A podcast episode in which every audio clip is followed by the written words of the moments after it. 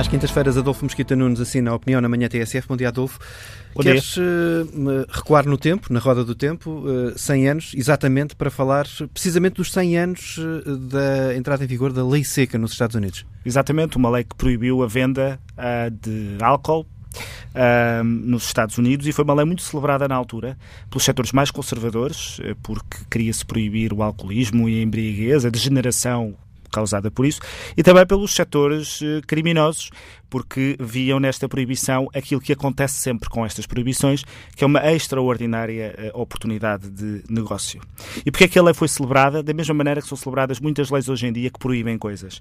Olha-se para o efeito visível da lei, que é vamos proibir algo de que não gostamos, e não se olha para os efeitos invisíveis da lei, que é tudo aquilo que acontece a seguir ao Estado a proibir. E aquilo que aconteceu nos Estados Unidos com a lei seca foi aquilo que costuma acontecer com este género de legislações proibitivas: contrabando, criminalidade organizada, impunidade, corrupção e eh, foi das poucas alterações constitucionais, se não mesmo a única, que foi já revogada nos Estados Unidos, alguns anos depois, um, no fundo, concluindo que a proibição não tinha sido a melhor forma de tratar de um problema que existe, eh, que é o consumo de álcool e o consumo excessivo de uh, álcool. Um, e acho que é um bom pretexto para olharmos uh, para as regulações que vamos construindo a propósito de fenómenos sobre os quais temos dúvidas ou não gostamos e acabamos por fazer normas também proibitivas só a pensar naquilo que se vê e sem olhar para os efeitos invisíveis das leis. A regulação uh, não tem necessariamente de ser sinónimo de uh, uma proibição, ao contrário do que se possa pensar. É verdade, mas muitas das regulações que são aprovadas com a desculpa de que não são verdadeiras proibições, constituem muitas vezes na prática proibições. Se temos regulações muito fortes a uma atividade, isto significa que estamos a proteger as grandes empresas que já estão no mercado e estamos a dificultar a entrada de novas empresas. Isso vai fazer com que haja monopólios e vai fazer com que o consumidor não tenha o seu poder.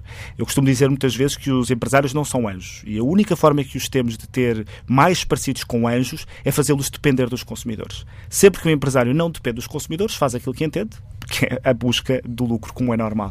E, portanto, muitas das regulações, mesmo quando não são proibições, na prática podem equivaler à criação de monopólios ou situações de privilégio de empresas ou de setores de atividade. E por isso, quando olhamos para a lei seca, não podemos olhar apenas para a sua vocação proibitiva, mas para aquilo que foi a sua vocação de criar eh, uma espécie de monopólio. Na altura, o monopólio foi o monopólio dos criminosos, e, mas sempre sucede com regulações muito, muito apertadas. Mas, é, é, fundo, a, mensagem que gostava de trazer hoje com, com esta com esta opinião é, sobretudo, que não nos deixemos levar pelos efeitos eh, visíveis das leis e que nos preocupemos em tentar perceber quais é que vão ser os efeitos invisíveis.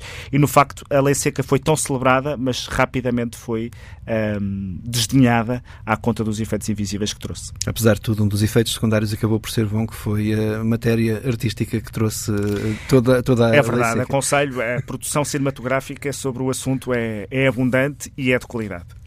Adolfo Mesquita Nunes assina a opinião na manhã TSF todas as eh, quintas-feiras.